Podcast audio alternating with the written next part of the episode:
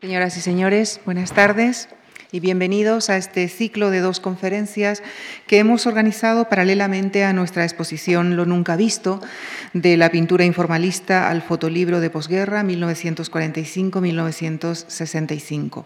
Los ponentes, María Dolores Jiménez Blanco y Horacio Fernández, son también comisarios de la exposición y abordarán respectivamente la pintura y la fotografía de esa época.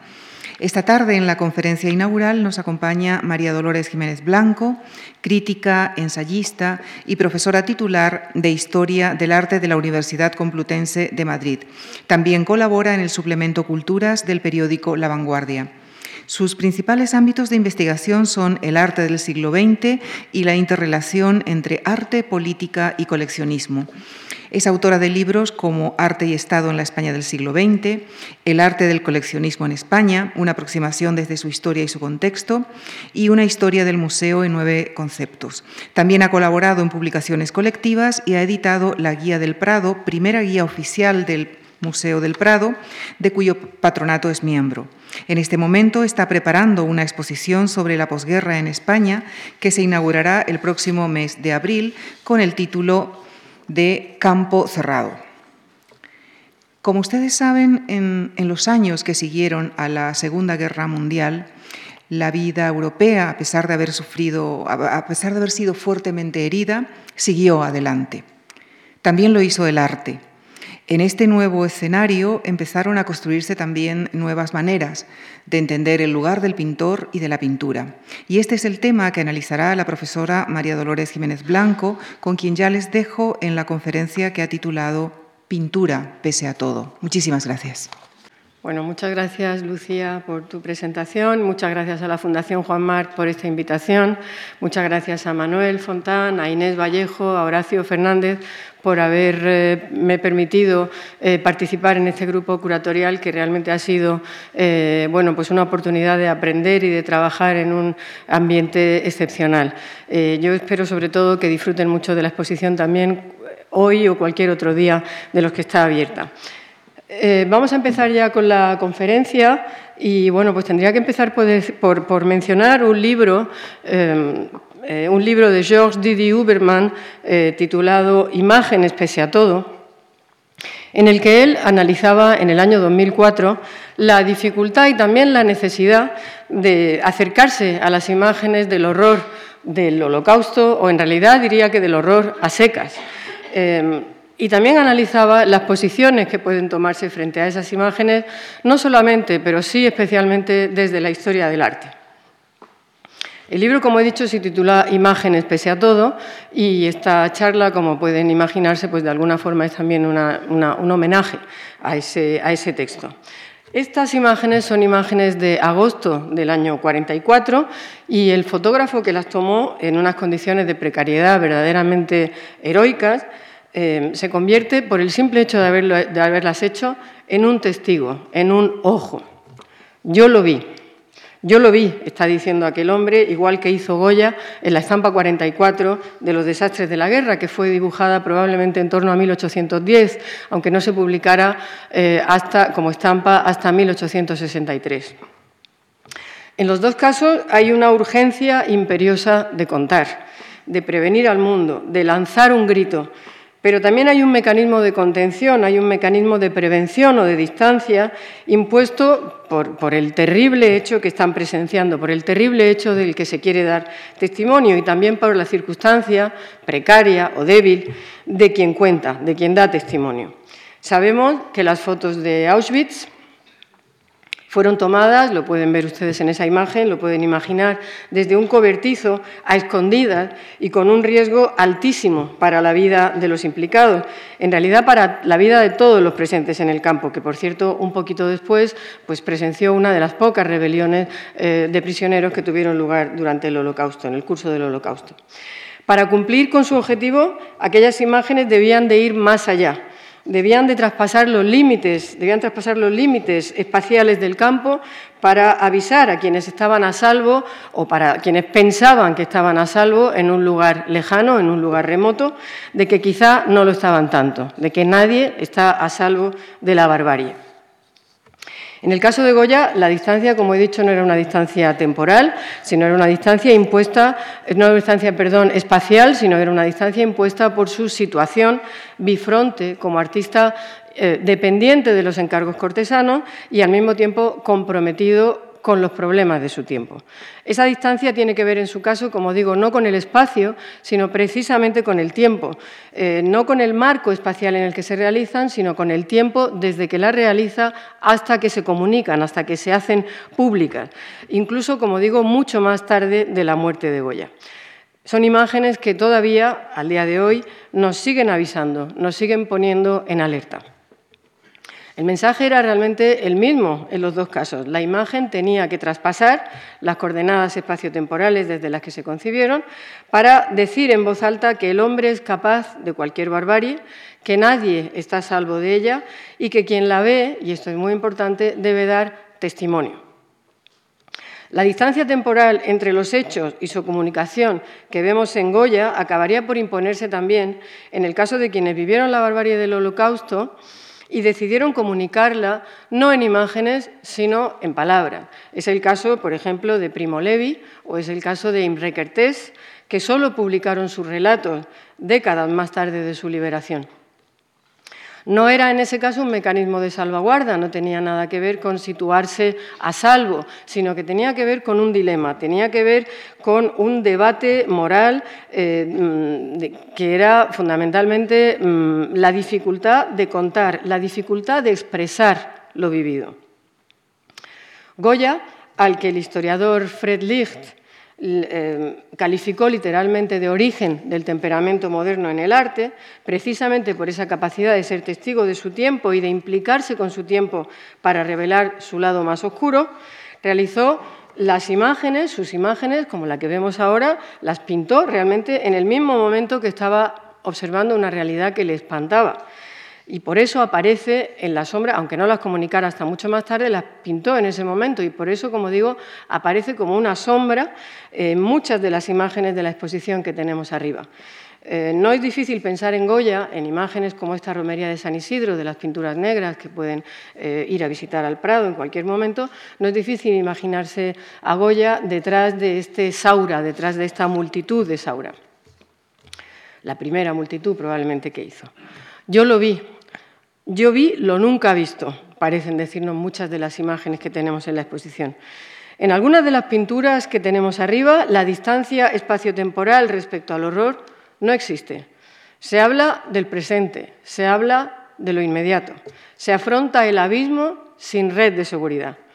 Eh, se describe una época, y en ese sentido podríamos hablar teóricamente de pintura de historia, pero ahora se hace de otro modo.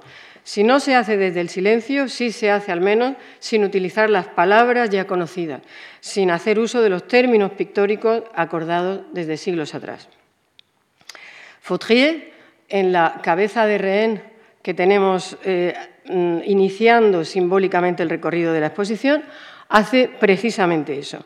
La historia conocida de esa pintura nos dice que Fautrier, desde su estudio en París, escuchaba los gritos, incluso los disparos de la Gestapo, eh, pero nunca llegó a ver ninguna de esas escenas. Sin embargo, decidió dejar testimonio de lo escuchado, de lo intuido, de lo temido, a través de un símbolo universalmente identificado con el concepto de testigo, que es el ojo.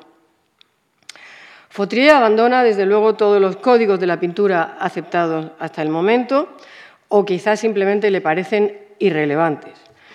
Quizá piensa en un ojo que se multiplica en ese rostro apenas conformado como tal, pero que a pesar de todo eh, recuerda, recuerda eh, pinturas románicas de signo apocalíptico, como este cordero eh, sacrificial, este Agnus Dei de los frescos de, de Taúl, de San Clemente de Taúl, que es símbolo de esa vigilancia constante de un Dios que todo lo ve incluso aquello que nunca debiera de haberse producido, incluso aquello que nunca se había visto.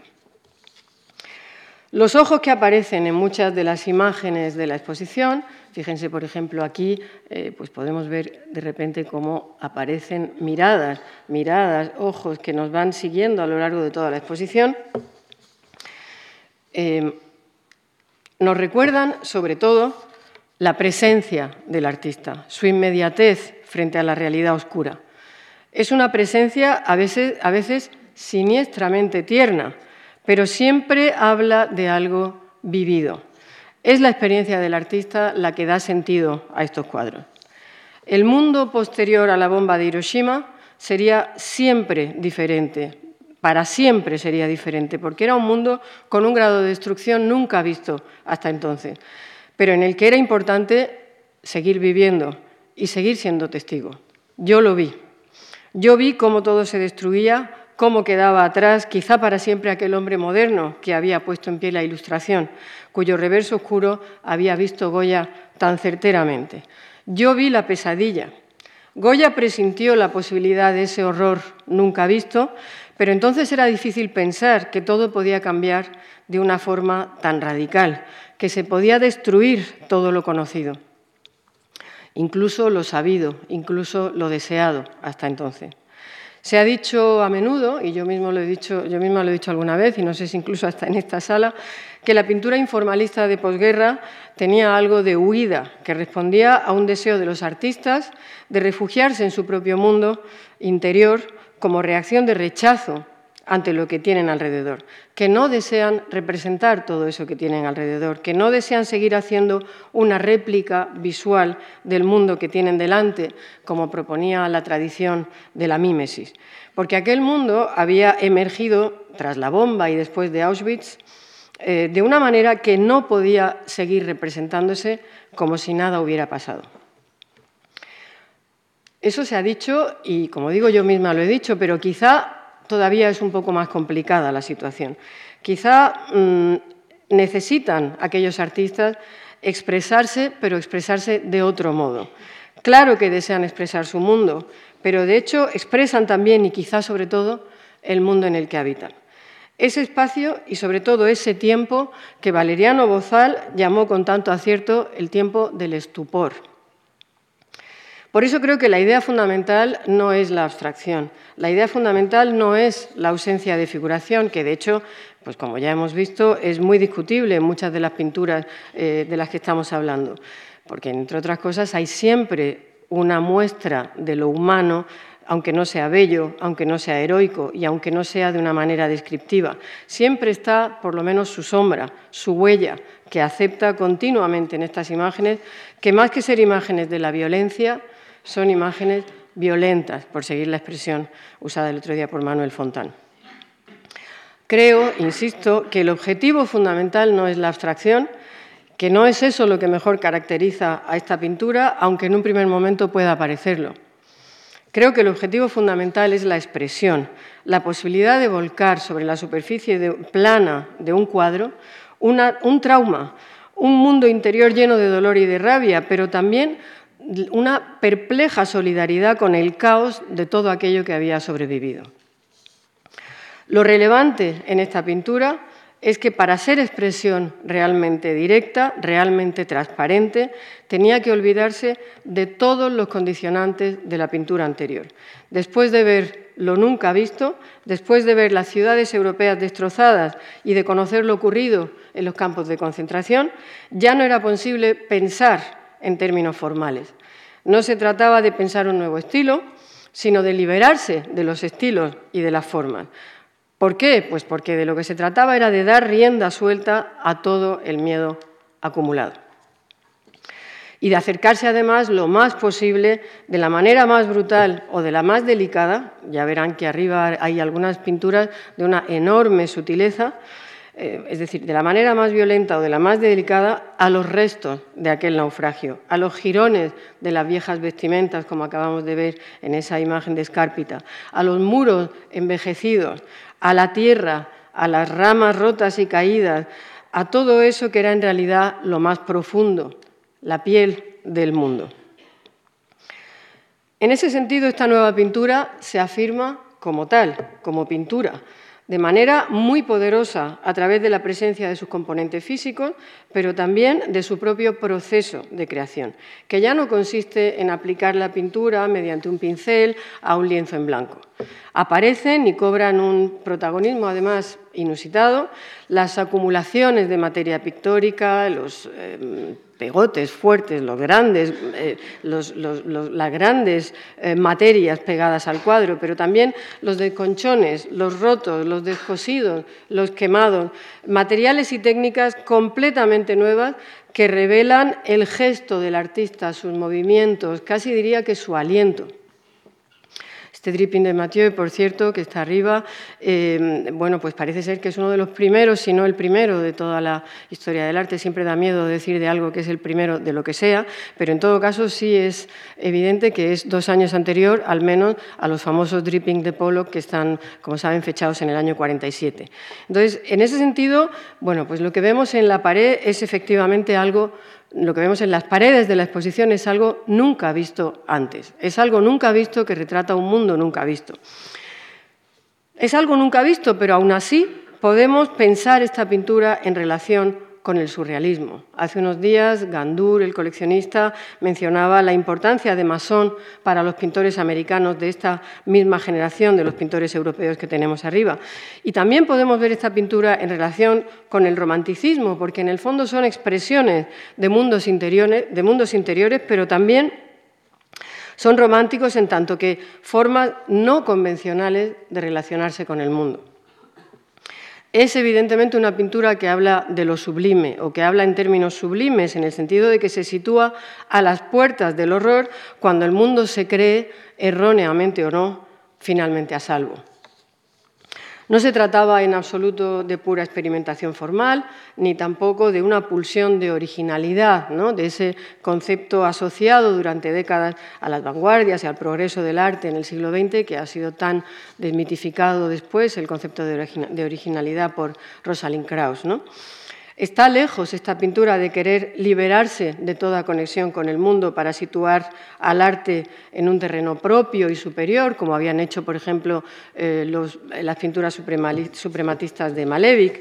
No es solamente que ya no fuera un tiempo de utopías vanguardistas, no es solamente que el arte pudiera situarse en ninguna esfera superior a nada, es que sobre todo esta pintura de posguerra no busca situarse por encima ni siquiera fuera del mundo. Al contrario, es inseparable del contexto en el que se produce y está completamente contaminada por él. Eso lo vemos además también muy claramente en conexión con la fotografía, pero de eso les hablará el próximo día Horacio Fernández no, eh, no está en conexión con el mundo en el que se produce en un sentido determinista, sino está, como digo, contaminada por ese mundo en el que se produce.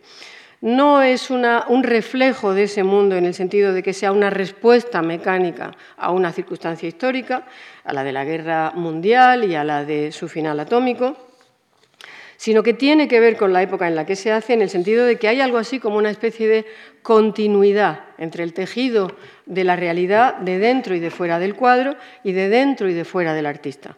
La expresión del mundo interior del artista, como tantas veces se ha dicho, está en estas pinturas, pero también hay una expresión de un estado de espíritu y de un trauma colectivo que busca salidas individuales y que en el caso de España, como pueden ver eh, muy bien representado por este canogar, como saben, pues tiene además otras connotaciones relacionadas con la resistencia a un régimen dictatorial, pero eso es otra conferencia. Es un arte, en todo caso, inseparable de su época, pegado a su época. Quizá ese sea el factor que nos hace sentirnos a veces emocionalmente alejados de esta pintura en ocasiones cuesta ser sensible a lo que querían expresar aquellas pinturas de una manera tan perentoria, especialmente cuando se contemplan en el vacío, en el vacío, en la asepsia del cubo blanco expositivo de la mayoría de los museos de arte moderno, porque entonces se corre el riesgo de contemplarlos solamente como restos arqueológicos de un mundo ajeno y perdido para siempre. He dicho ya varias veces que estas pinturas no buscan la abstracción per se, no buscan la abstracción como tal, sino la expresión. Pero expresar no es lo mismo que representar. No se trata de transcribir las formas del mundo y menos de hacerlo contemplando las reglas de la pintura tradicional. Ninguna regla merecía ya respeto y menos aún las que se debían a una idea de belleza cuyo prestigio no le había servido para ser salvada de las bombas. Ni siquiera la belleza elegantísima de la pintura de entreguerras parecía poder sobrevivir. Toda la belleza había perdido su prestigio y su supuesto poder edificante. Nadie parecía acordarse de la belleza. La urgencia expresiva, incluso diría que la angustia expresiva, acabaría por llevarse por delante ese y todos los demás convencionalismos. Ya en su Tratado de la Pintura, Leonardo da Vinci, en el paso del siglo XV al XVI, había advertido de los peligros que entrañaba la expresión en ese sentido. No es casualidad que Leonardo da Vinci hiciera aquellas advertencias en el contexto de una crisis espiritual en Europa que suele identificarse simbólicamente con un hecho concreto, el del saco de Roma de 1527, y que coincide además en la historia del arte con lo que llamamos manierismo, cuando la libre interpretación de la realidad por parte de los artistas dio lugar a la aparición o permitió la aparición de mm, deformaciones de carga expresiva completamente imposibles de imaginar en el contexto del clasicismo. Es entonces justamente cuando se producen obras como este famoso crucifijo de Grünewald eh, que ponen de manifiesto que el arte podía tener la capacidad de reflejar no solamente el mundo exterior, sino también el mundo interior del artista. Desde la óptica clasicista de Leonardo da Vinci, claro, eso era un grave inconveniente, un grave problema, incluso un peligro, como decía. Leonardo parte de que el arte, y eso nos interesa, de que el arte expresa, el artista expresa en sus figuras, en sus obras, una parte de su manera de ser. Dice literalmente, cito, si tú eres bestial, tus figuras lo serán igualmente y no tendrán sentido. Y del mismo modo se mostrará en tus figuras cada cosa buena y mala que lleves en ti mismo. Fin de la cita. Por eso Leonardo animaba a los artistas no a corregir, no mm, a, reprimir, digamos, ese afán de autoexpresión, pero sí a compensarlo a través del estudio de la belleza ideal. De hecho, la tensión entre esos dos conceptos, entre belleza ideal y expresión, ha vertebrado una parte muy importante del desarrollo del arte contemporáneo.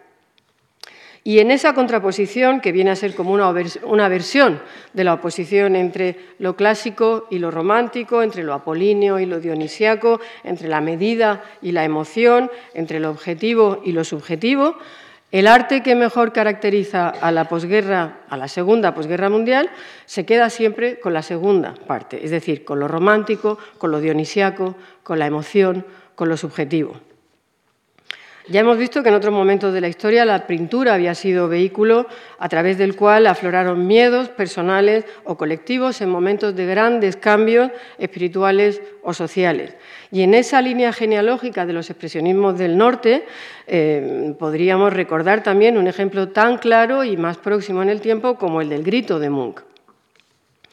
La segunda posguerra no era, en ese sentido, eh, el primer momento en el que se sacrificaba la belleza canónica por la expresión, pero aquella sí fue la embestida más radical contra todos los cánones, porque el abandono de la belleza tradicional iría ahora aparejado a otras ideas cruciales como libertad o como verdad, capaces de llevarse por delante también, además de la belleza, a otro concepto fundamental en la historia de la pintura, como es la forma. La forma entendida como algo con contornos reconocibles, con una solidez y con una definición capaz de separar una unidad visual de la otra. La forma es sustituida ahora por algo diferente, por algo capaz de evocar lo insignificante, lo fragmentario, lo precario.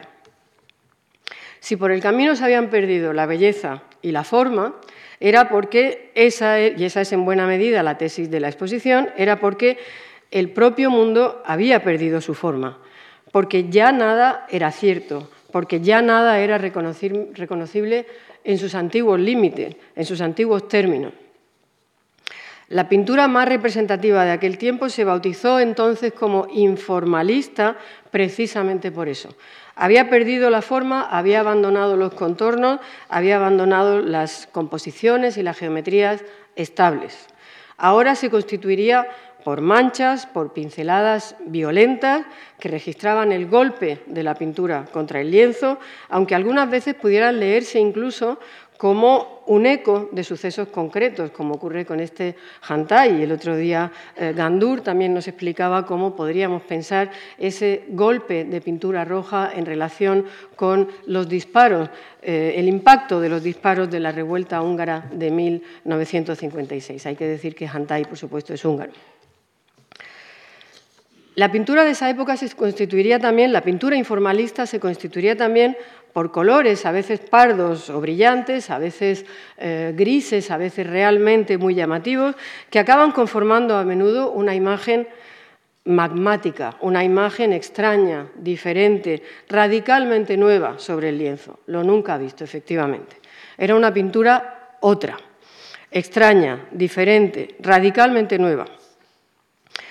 Así la llamó eh, otra, la llamó en su famoso libro de 1952, y fíjense en esa fecha, Michel Tapier, un libro que pronto se convertiría en el gran teórico de referencia sobre este asunto. Claro, fíjense en la fecha, les digo, para llegar a la conclusión de que en el fondo lo que hace Tapier es más un diagnóstico a posteriori que mm, realmente una formulación de algo que está por suceder. En ese sentido, eh, bueno, pues hay que decir que el libro de Tapié se entiende sobre todo a través de su subtítulo, Un arte otro, donde se trata de los nuevos desarrollos de lo real, donde se trata de nuevos desarrollos de lo real. Aquí hay varios términos clave. Uno de ellos, desde luego, es lo real, lo real. Con él Tapié, con este libro, Tapié, y con este término sobre todo, Tapié corrobora que no se trata para nada de alejarse de la realidad, sino de aproximarse a ella de otro modo. Son otros desarrollos, como dice él, son otros materiales, otras formas de trabajar, otra sensibilidad, otros objetivos, otros anhelos. El mundo había cambiado, lo real había cambiado, la forma de expresarlo debía de ser distinta. Y lo real en Europa era la destrucción, la devastación de la guerra, algo que de hecho no había ocurrido en Estados Unidos, salvo al final de la guerra y en lugares muy concretos. Por eso, aunque puedan relacionarse el expresionismo abstracto americano y el europeo, es evidente que el trasfondo de los dos es algo diferente. Pero lo, real, lo real, ese término que utiliza em, em, Michel Tapier, lo real había cambiado también en otro sentido. Lo real se había realmente expandido, siguiendo la estela del surrealismo para abarcar no solamente lo percibido, no solamente lo fáctico, lo comprobable empíricamente, no solamente lo admitido, sino también lo sentido, lo temido, por inconfesable que pudiera ser. A la altura del año 52, cuando Tapié escribe su libro, era innegable que la pintura había cambiado, o al menos lo había hecho la que estaba más en consonancia con su tiempo. La pintura había tomado un camino hasta entonces inexplorado, pero no había dejado de existir. A partir del año 45 era una pintura otra, sí, pero era pintura pese a todo. Después de Auschwitz, era difícil pintar como era difícil escribir poesía, según la famosa frase de Adorno. Estaba claro que a la pintura le resultaba difícil hablar de aquel mundo en ruinas o de la ruina moral del mundo. Pero estaba igual de claro que no podía dejar de existir. Cambia, cambia absolutamente, pero lo hace para seguir siendo pintura, para seguir trabajando sobre una superficie plana, con color, con textura, con nuevos materiales y con nuevas técnicas para, hacer, trabajar de una forma que permitiese hacer ese nuevo desarrollo de lo real que dice Tapié, sin dejar de ser fiel a la necesidad inexcusable de expresar una profunda convulsión que es tanto interna como externa. Esa persistencia en la pintura, en la materialidad del lienzo, revela el reverso positivo de toda esta cuestión el empeño y la constatación de supervivencia, de la supervivencia. La cualidad de testigo del artista unida a la persistencia de la pintura reivindica realmente a quien contempla, a quien contemplaba ese mundo nunca visto y se sentía con la necesidad de expresarlo, porque al mismo tiempo la conjunción de esa idea de testigo con esa idea de persistencia de la memoria daba el poder de expresar lo que se sentía frente a aquel mundo. Yo lo vi, Yo sigo aquí pese a todo y la pintura me acompaña pese a todo. Precisamente porque son pinturas pese a todo, eh, porque no son meros documentos, cuando contemplamos hoy estas imágenes es difícil sustraerse a su atractivo visual. Nos sorprendemos, casi nos reprendemos a nosotros mismos cuando nos vemos fascinados estéticamente por ellas. Obviamos el contexto en el que fueron creadas y las situamos en un territorio intermedio entre expresión y belleza, aunque sea una belleza otra. No todas tienen, por supuesto, la misma carga de realidad. No puede ser igual una pintura de 1945 que una pintura, que una pintura ya de los 60 o de los finales de los 50. Pero tendemos a englobarlas en un mismo bloque y a apreciarlas como pinturas que debaten, que se debaten igualmente entre realidades opuestas, entre expresión y belleza, entre dolor y supervivencia, entre testimonio y creación. Estos dilemas en ocasiones causaban verdaderos debates, verdaderos quebraderos de cabeza morales a los creadores. ¿Era lícito pintar? ¿No era, a fin de cuentas, una concesión a eso que se entendía por cultura, a eso que teóricamente había saltado por los aires con la bomba de Hiroshima o que había quedado absolutamente inservible después de Auschwitz, que ya no podía ni plantearse? Lo mismo ocurriría en el campo de la literatura. Era necesario recordar, era necesario hablar, era necesario expresar, pero también era necesario mirar hacia adelante.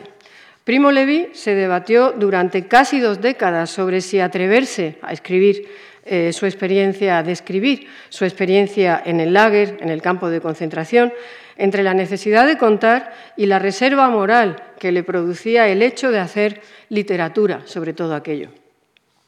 Por su parte, Imre Kertész, en un libro titulado Sin Destino, que se publica por primera vez en el año 75, plasma la perplejidad que experimenta su protagonista y que probablemente es trasunto de sí, mismo, cuando al volver del campo sus parientes, sus amigos le dicen que olvide lo que había vivido, le dicen, entrecomillado, para poder vivir libremente, le dicen, porque con esa carga no vas a poder seguir adelante. A lo que él les contesta, y cito eh, textualmente. Tuve que reconocer que en eso tenían razón, pero por otra parte no entendía cómo me podían pedir cosas imposibles y les hice saber que mi experiencia había sido real y que no podía mandar sobre mis recuerdos. Fin de la cita. ¿Era lícito producir relatos, pensar ficciones basadas en el dolor? ¿Era lícito seguir viviendo o incluso seguir disfrutando de la vida y de la belleza artística después de haber visto todo aquello?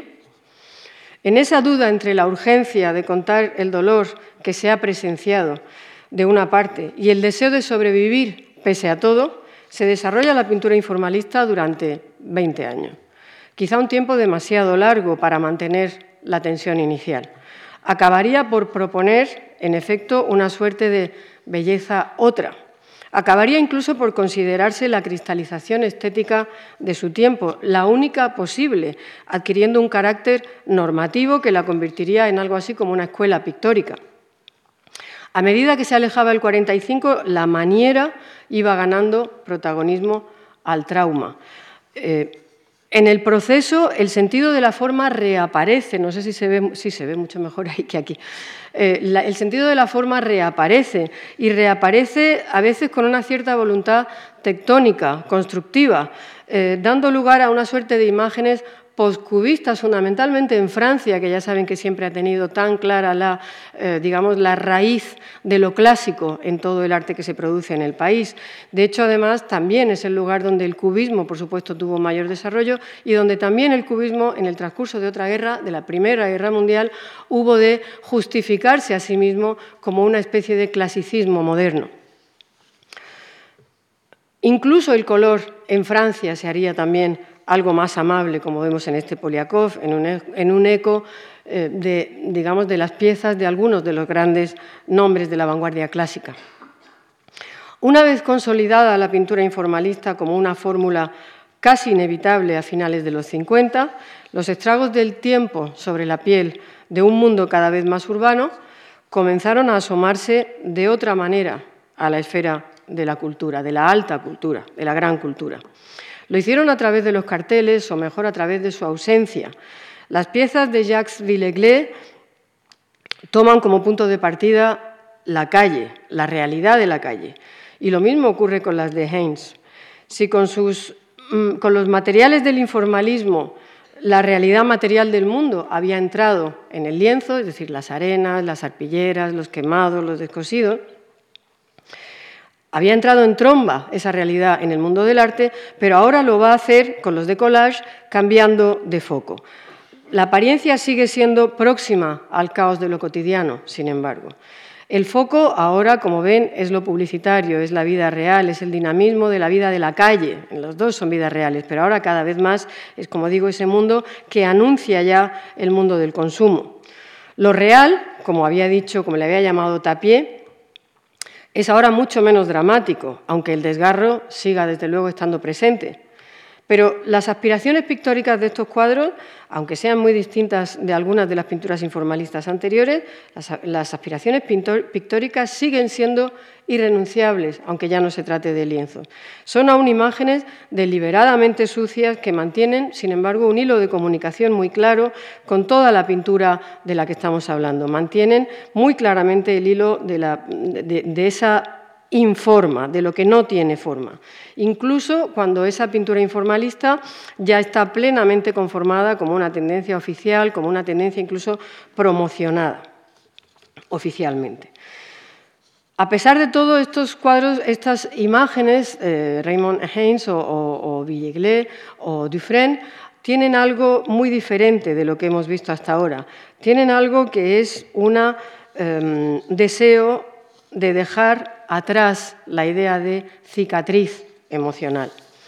Los fragmentos del mundo poco a poco dejan de recordar eh, en, el arte que se produce a finales de los 50 y a primeros de los 60, irán poco a poco dejando de recordar, como todavía hacía Manuel Rivera, los desvecinjados restos del viejo edificio de Europa, para ir anunciando los que van a construir el nuevo rascacielos de la publicidad que se intuye como base y como espejo de una nueva manera de entender la vida. Todo es cada vez más ligero, más festivo, como puede verse en, este, en esta imagen de Mimo Rotela. Ya es posible mirar desde una distancia irónica al mundo, incluso cáustica, y todavía más claramente ocurre eso con lo mecánico. Ya es posible mirar a lo mecánico a las máquinas como algo que ya no es temible, que ya no es mortífero, sino que puede ser inútil, banal, hasta cómico, como se ve muy claramente en esta, en este, en esta pieza de Tinguely.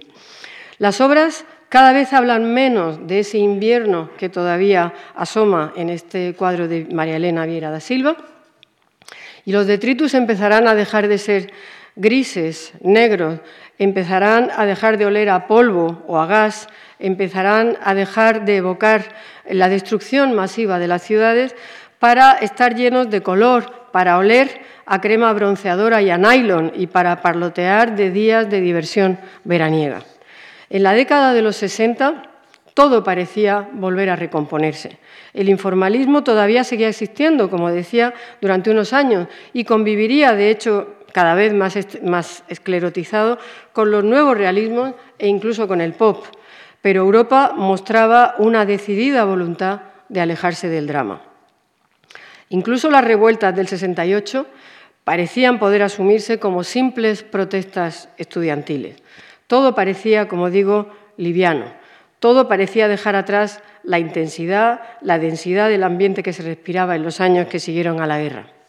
En medio de la euforia que tímidamente se fue instaurando en la Europa rescatada por el Plan Marshall, algunos, como Primo Levi, seguían sintiéndose, sin embargo, perseguidos por la pesadilla del lager en cuanto llegaba la noche, en cuanto llegaba el sueño. El sueño de la razón produce monstruos, había dicho Goya en la España de finales del 18, y en el Turín del año 62, Primo Levi recuerda, cito, al ir avanzando el sueño, poco a poco o brutalmente, cada vez de un modo diferente, todo cae y se deshace a mi alrededor. El decorado, las paredes, la gente, la angustia se hace más intensa y más precisa. Todo se ha vuelto un caos, Estoy solo en el centro de una nada gris y turbia. Y precisamente sé lo que ello quiere decir. Y también sé que lo he sabido siempre. Estoy otra vez en el lager y nada de lo que había fuera del lager era verdad. Fin de la cita. Otros, sin embargo, como Fostel, eh, bueno, pues piensan de otra forma distinta en la vuelta recurrente de la pesadilla del Holocausto y de la Segunda Guerra Mundial. En la obra de Fostel, eh, la pesadilla toma la forma de una foto del juicio de Nuremberg cubierta por un refinadísimo color verde agua. Yo lo vi, había dicho también Goya, pero aquí la capa de emulsión fotográfica aplicada sobre la foto cancela la posibilidad de ver aquel acontecimiento, la posibilidad de recordar, la posibilidad de seguir siendo testigo. Para algunos artistas seguía abierto el debate entre expresión y belleza, entre testimonio y supervivencia, y también, como puede verse aquí, entre acusación y evasión. ¿Es esta en realidad una acusación de la evasión o es pintura pese a todo? Nada más, muchas gracias.